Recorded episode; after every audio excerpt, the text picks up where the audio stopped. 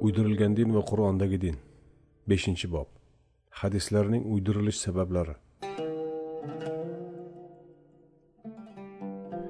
Kitobimizning avvalgi boblarida xususan ikkinchi bobda qur'onning din manbai sifatida yetarli ekanini ko'rdik.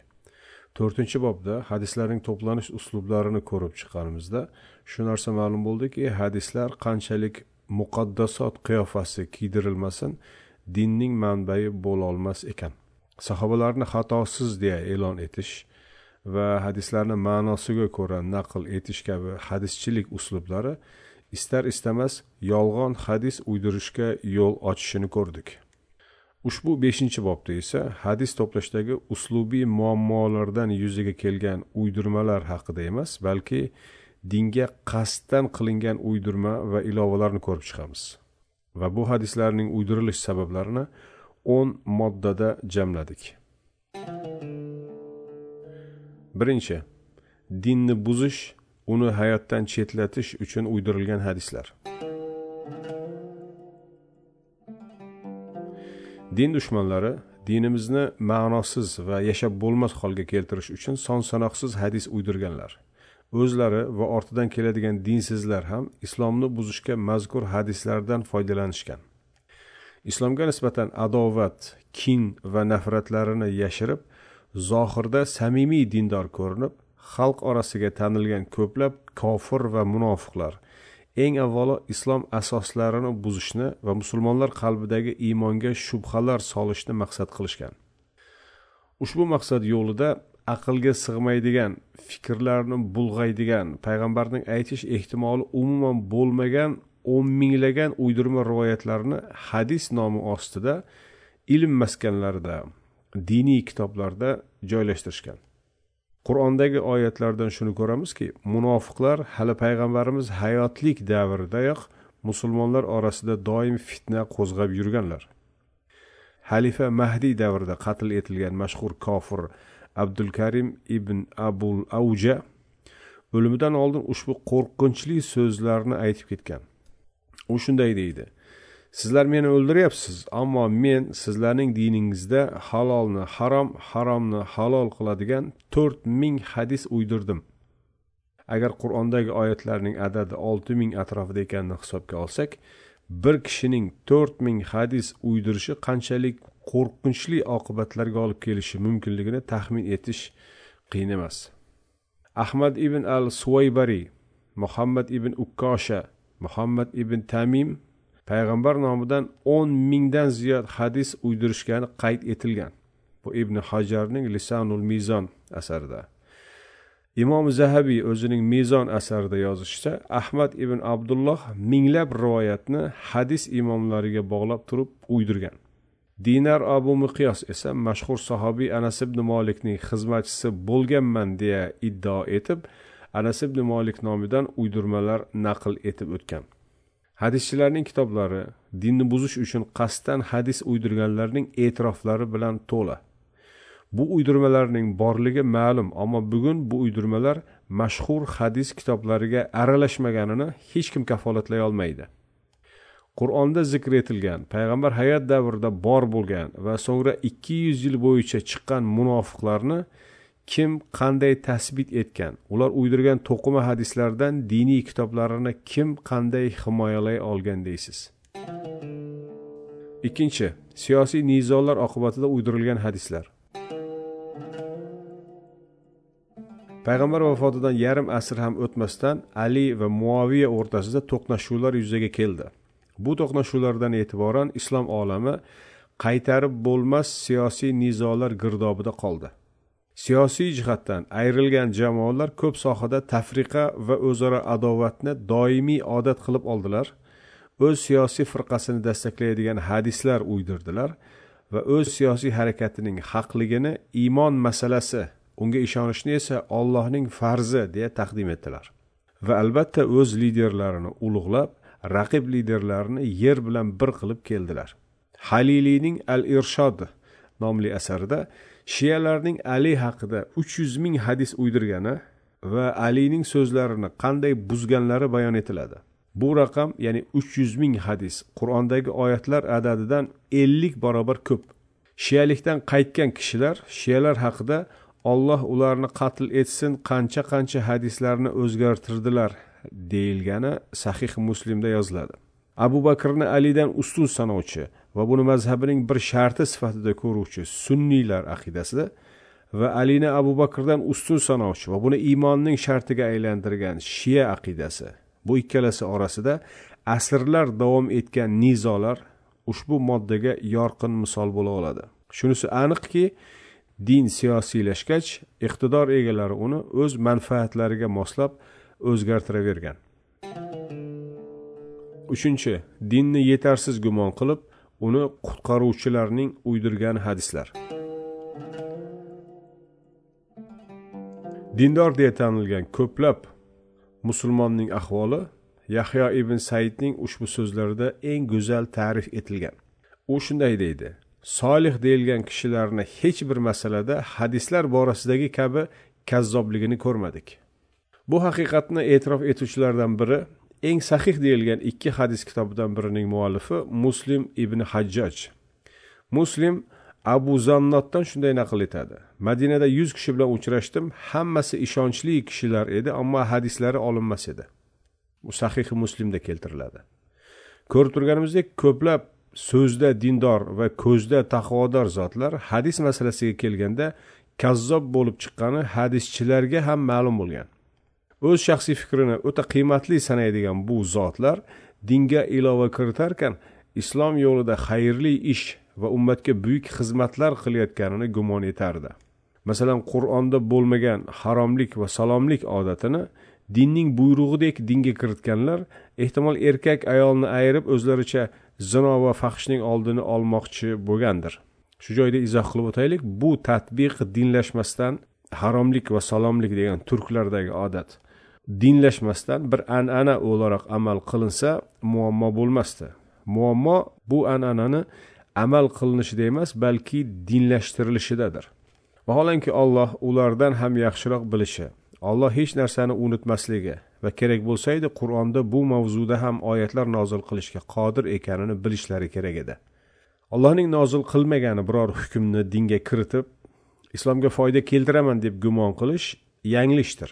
Va buning ayanchli oqibatlari barchamizga ayon. Dinni o'zining shaxsiy qarashlariga go'yoki muhtoj ko'ruvchi so'zda dinga yordam beruvchilarni allohning erkin tanlov uchun ochiq qoldirgani mavzularda hukm chiqarib din deya taqdim etuvchilarni ham dinni yetarsiz gumon etib uni qutqarmoqchi bo'layotganlar sinfiga kiritish mumkin. To'rtinchi. Dinni chiroyli ko'rsatish uchun uydirilgan hadislar. Bu moddaning uchinchi moddaga qisman o'xshashligi bor. Bu yerda ko'radiganimiz kishilar ham allohning dini mukammal ekanidan bexabar bo'lib dinni komil etishga uringan. Bu kishilardagi asosiy qayg'u dinni boshqalarga sevdirish ibodatlarni yoqimli ko'rsatishdir. Bunaqa populist qayg'u allohning nozil qilgan dini bilan insonlarning uydirgan dini hadis va rivoyatlarining qorishishiga keng yo'l ochib bergan. Bular orasida abu ismat nuh kabi qur'onning har bir surasiga alohida fazilatlar uydirganlar bor. Payg'ambarimizni ulug'lash uchun u zotni boshqa payg'ambarlar va barcha maxluqotdan ustunliklariga doir hadislar uydirganlar ham bor. Ular o'z himoyasi uchun shunday deyishgani aytiladi. Biz payg'ambar nomidan yolg'on uydirmadik. Aksincha payg'ambar keltirgan dinni kuchaytirish uchun qildik buni. Bu ibn hajarning fathul boriy asarida keladi. Ular hadis uydirishni yolg'on deb hisoblamaydi. Hatto bu gunohlari uchun ollohdan ajr savob ham tama qiladi. Ibnul javziyning mavzuot kitobida shunday deyiladi. Biz payg'ambar foydasiga yolg'on aytyapmiz va uning shariatini quvvatlantiryapmiz. Ko'rib turganimizdek bu uydirmachilar allohning qur'onini noqis ko'radi. Hatto hadis uydiribla qolmasdan hali dindorlik va taqvoda chempionlikni ham hech kimga boy bermaydilar. O'ta dindor va taqvodor tanilgan kimsalar bunday xarakteristika bilan eng tahlikali sinflardan biriga aylangan. Zero xalq ularni yaxshi ko'rib ularga ishonib ularning so'zlariga e'tibor va ahamiyat beradi. Ularning xatti harakatlarini o'ziga namuna qilib qoladi. Bugun ham ularning hadis deya naql etganlari hali hanuz qabul ko'rmoqda va birov bunga e'tiroz ham bildirmayapti. Natijada islom qur'on ruhidan uning asl mazmunidan tobora uzoqlashib boraveradi. Uydirilgan din esa barcha bid'atu xurofotu ilovalari bilan sof islom deya gumon etiladi. Beshinchi o'z mazhab va ra'yini to'g'ri chiqarish uchun uydirilgan hadislar. Ichida birorta ixtilof bo'lmagan qur'on markazli islomdan uzoqlashib o'rniga ixtilof va chalkashlarga to'la uydirma va gumonlarga asoslangan hadis nomli og'zaki xalq ijodi allohning hukmi deya taqdim etilgan bir muhitda odamlar dinni farqli anglashga majbur va farqli anglashga mahkum.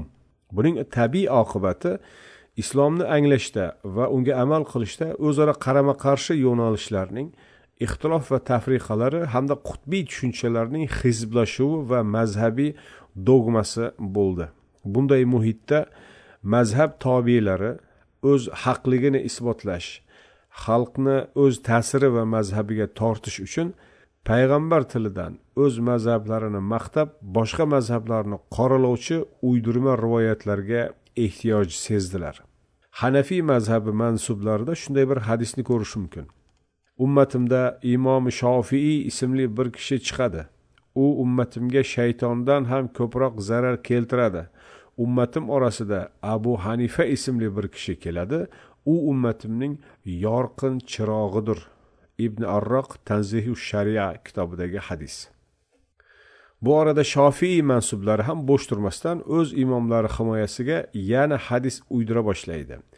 Quraysh olimi ya'ni imom shofiy yer yuzining har qarichini ilmla to'ldirajak. Bu ham bir hadis. Molikiy mazhabi tarafdorlari ham bir chetda qolmaylik deya o'z hadislarini chiqarishadi. Bir kun kelib ilm talabida tuyalarning bo'yinlari uriladi. Ya'ni uzoq sayohatlarga chiqiladi. Ammo madina olimidan ya'ni imom molikdan ilmliroq birortasi bo'lmaydi. Oltinchi bosim va majburlash ostida uydirilgan hadislar. Avval ham aytganimizdek hadis to'plash harakatining boshlanishida ayniqsa ummaviy xalifalarning bosim majburlash tahdid va qiynoqlari muhim o'rin egallaydi. Ilk hadis to'plagan kishi deyiladigan zuhriyning ushbu so'zlari bunga dalil bo'ladi. U aytadi biz hadis yozishdan xushlanmas edik ammo hukmdorlar ya'ni ummaviy xalifalari va ularning joylardagi voliylari bizni bunga majburlaganlar. Bosim va majburlash ostida qilingan hadis to'plamlarida mavjud siyosiy hukmdorning siyosat madaniyat o'tmish va kelajak haqidagi tushunchalarini qo'llovchi rivoyatlar olingan xilof bo'lganlar olinmagan.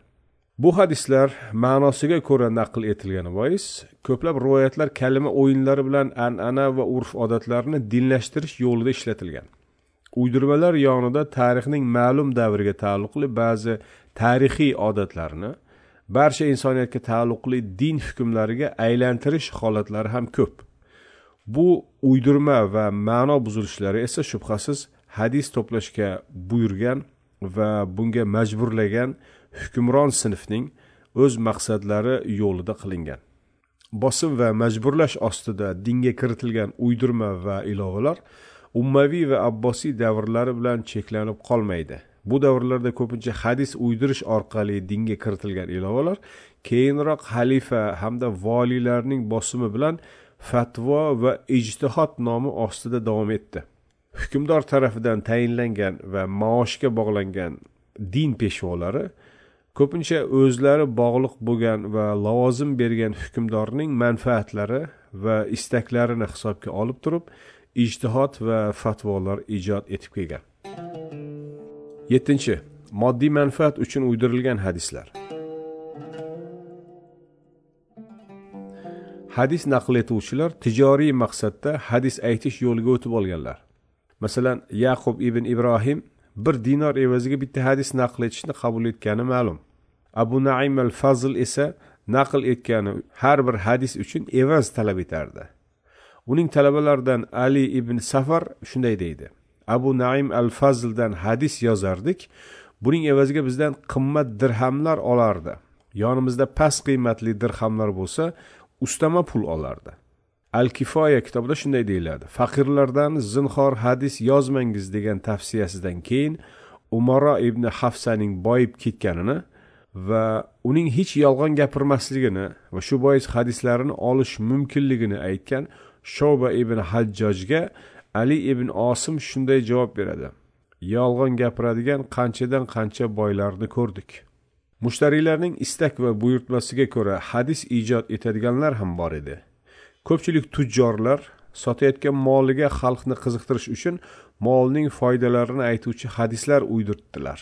Masalan xushbo'y sotuvchi tujjorlarning mushuk ishlatishning fazilatlari haqidagi uydirtgan hadislari bunga misol bo'ladi. Sakkizinchi ma'naviy manfaat uchun uydirilgan hadislar. Payg'ambarimiz va ilk to'rt xalifadan keyin hikoyachi qissachi deyilgan ba'zi kimsalar jomi va masjidlarda o'tirib olib atrofida halqalar to'plashni va ularga va'z nasihatlar berishni odat qilishgan. Aslida bu kimsalarni va'z nasihatdan ko'ra xalq nazarida erishadigani hurmat shuhrat va obro' e'tibor qiziqtirardi. Va'zlarini ham shunga ko'ra hozirlardi. Shuhratga eltuvchi yo'l esa xalq nazdida mo'tabar bo'lgan diniy ba'zida milliy tuyg'ularni qo'zg'ash orqali bo'lardi. Buni bilgan qissachilar xalqning diniy tuyg'ularini qitiqlovchi va'zlar aytardi. Hissiyotli xitoblar bilan xalqni yig'latishga g'ayrat ko'rsatardi buning uchun payg'ambarimiz nomidan uydirilganlar g'aroyib hikoyatlar bilan va'zlarini bezatishardi. Xalqqa ta'sir etish va ishontirishga urinardi xalq eng ko'p ta'sirlanadigan ma'ruzalarni boshida jannat va jahannam tasvirlari keladi. Jannat va jahannam haqida kerakli barcha tasvir aslida qur'onda yetarlicha bayon etilgan. Ammo bunga qaramay bu hikoyachi qissachi toifa ommaning ko'ngliga yanada ko'proq huzn ko'proq hayrat va ko'proq jo'shqu solish uchun uydirma hadislardagi boy xazinadan foydalanadi. Bu toifaning omadi chopishi uchun yanada ko'proq hadis uydirish kerak bo'ladi. Bu qissachilarning ehtimol eng kulgili va'zlaridan biri shuki shoir qulsum bir kuni kim tilini burnini uchiga tekkiza olsa do'zax unga haromdir degan hadis naql etishi bilan u yerda jamlangan jamoat hammasi tilini chiqarib burnini uchiga tekkazish musobaqasiga kirishib ketdi. Ibnul javziy bu toifa haqida shularni bayon etadi. Bular orasida yuzlarini har xil bo'yoqqa botirib sarg'imtir bir tan bilan go'yoki ro'zador qilib ko'rsatadiganlar bor edi. Boshqalari esa istagan paytda ko'z yoshi kelishi uchun yonida tuz olib yurardi. Yana boshqalari esa yasatib bezatilgan kursidan o'zlarini jamoatning ustiga otvorar yoki tinglovchilar uchun notanish hikoyalarni baqirib chaqirib kursini mushlar zinapoyalardan yugurib chiqib tushardi. Bu ibn javziyning al qussos val muzakkirin asarida keltiriladi. Bugun agar atrofni biroz sinchkovlik bilan tekshirib ko'radigan bo'lsak ibn javziy ta'rif etgan toifaning bugungi tobelarini ko'rishimiz mumkin va bu tobelar tarixdagi uydirmachi ajdodlariga qanchalik o'xshashligini payqashingiz mumkin. To'qqizinchi. An'ana va urf odatlarni dinlashtirish uchun uydirilgan hadislar. Qur'on inson hayotining ba'zi taraflariga tegingan teginmagan mavzularda esa insonlarning erkin tanlovi va ixtiyoriga qoldirgan. Insonlar bu masalalarda tamoman erkin holda o'z an'anasi urf odati va dunyoqarashlari doirasida amal qilaveradi. Masalan taom qanday yeyiladi? Qo'ldami qoshiqdami vilkadami degan masala qur'onda yo'q. Liboslarda ham bo'z choponmi galstukli kostyum shimmi yoki jinsimi degan savolga ham qur'onda oyat yo'q. Ochiqlanmagan mavzularda odamlar o'z ixtiyoriga qo'yilgan ekanmi? Demak taom yo libosda bu variantlardan qay birini tanlash o'z ixtiyori? Qanday variantni tanlamasin bunga qo'shimcha savob yoki gunoh e, bo'lishini aytish qur'onga xilofdir. Ummaviy va abbosiylar davrida dinimizga qilingan ilovalarning katta qismi o'sha an'ana va urf odatlarni dinlashtirib qur'ondagi islomga qorishtirish orqali qilingan. Qur'onning boshi oxiri aniq ma'lum. Qur'onda bu an'ana va urf odatlarga buyurgan birortayam oyat yo'q. Bunday holda dinni buzishni yagona yo'li hadislar uydirish. Va qur'ondagidan tamoman farqli bir sunnat degan zehniyat yaratib u orqali qur'onning erkin tanlov haqqi bergan mavzularda ham hukmlar chiqarish so'ng bu hukmlarni dinlashtirish va muqaddaslashtirish edi. Arablarning va ayniqsa ummaviylarning qavmiyatchi dunyoqarashdan tortib quraysh asabiyatigacha ayol kishiga munosabatdan tortib to o'sha davrdagi kiyimlargacha taom menyulardan tortib to hojatni ketkazish usullarigacha yuzlab arab an'ana va urf odatlari dinga sunnat va hadis nomi ostida tiqishtirildi. O'ninchi boshqa dinlardan islomga tashish natijasida uydirilgan hadislar.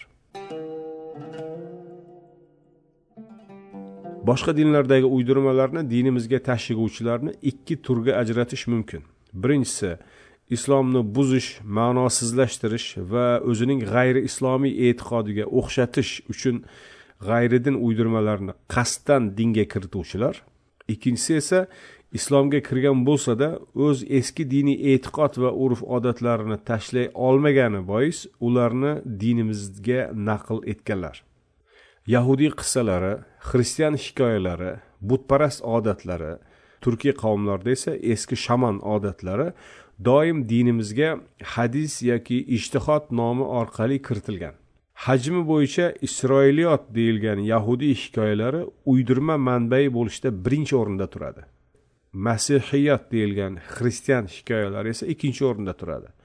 Bular qur'onda mashru samoviy dinlar kitob berilgan tavhid dinlari sifatida qabul ko'rgani bois dinimizga osonlikcha o'tavergan. Biz bu moddada faqat mana shu isroiliyot va masihiyotlardan so'z yuritamiz. Dinimizga isroiliyotni tashib o'tgan zotlarni eng boshida kabul ahbor vahbi ibn munabbih va abdulloh ibn salom keladi. Ko'pchilik musulmon afsuski bu g'ayri din uydirmalarini qur'on oyatlari yonida naql etaverishda hech qanday karohiyat ko'rmadi va aynan mana shu loqaydlik uydirmalarning ko'payish sabablaridan biri bo'ldi. Bugungi aksariyat tafsir va hadis kitoblarida bu kabi kimsalarning dinimizga tashigan yuzlab uydirmalariga duch kelishimiz mumkin. Misol tariqasida faqat ikkita rivoyatni keltiramiz. Vahb ibn munabbihdan shunday uydirma rivoyat qilinadi. Baytul maqdis xalqi ollohning qo'shnilaridir. Qo'shnilariga azob bermaslik ollohning zimmasidagi haqdir. Baytul maqdisga ko'milgan mayyit qabr imtihonidan va siquvidan najot topadi. Qurtubiyning tafsirida ham kelgan kabul ahbor uydirmasi esa quyidagicha. Alloh taolo arshni yaratganida arsh dediki olloh mendanda kattaroq biror maxluq yaratmadi va g'ururlanib tebrandi. Olloh unga shunaqa bir ilonni o'radiki bu ilonning yetmish ming qanoti bor. Har bir qanotida yetmish ming qil bor. Har bir qilda yetmish ming yuz bor va har bir yuzda yetmish ming og'iz bor va har bir og'izda yetmish ming til bor. Bu tillar doimo tasbeh aytadi. Tasbehlarning adadi esa olamdagi yomg'ir tomchilariyu daraxt yaproqlariyu dengizdagi qum donalariyu dunyoning kunlari va barcha malaklar adadi qadar. Ilon arshning ustida g'ujanak bo'ldi. Va arsh ham faqat uning yarmigacha cho'zila oldi. Shundan buyon arsh o'zini kamtar tutadigan bo'ldi. Masihiyat ya'ni xristianlikdagi uydirma hikoyalarni dinimizga tashiganlarga esa tamim ad doriy va ibn jurayj misol bo'la oladi. Isoning takror kelishi dajjol o'lim farishtasi jannat va jahannam masihiyat uydirmalarining eng ko'p sizgani mavzulardir. An'anaviy din mansublari faqat qur'ondan dinini o'rganuvchi musulmonlarga toqatsiz bo'lgani kabi ajnabiy islomshunoslarning hadislarga qarshi tanqidlarga ham qizishadi. Bu islomshunoslarning niyati nima ekanidan qat'iy nazar bu tanqidlarning ilmiy qiymati bizni qiziqtiradi albatta. Musulmon jamiyatlarida yo'qotilgan fikr va ilmiy izlanish erkinligi boshqa jamiyatlarda mavjud. Shuning uchun islomshunoslarning ba'zi tadqiqotlarida ham jiddiy hamda o'ylantiruvchi xususlar kun tartibiga keltirgani bu ham bir haqiqat.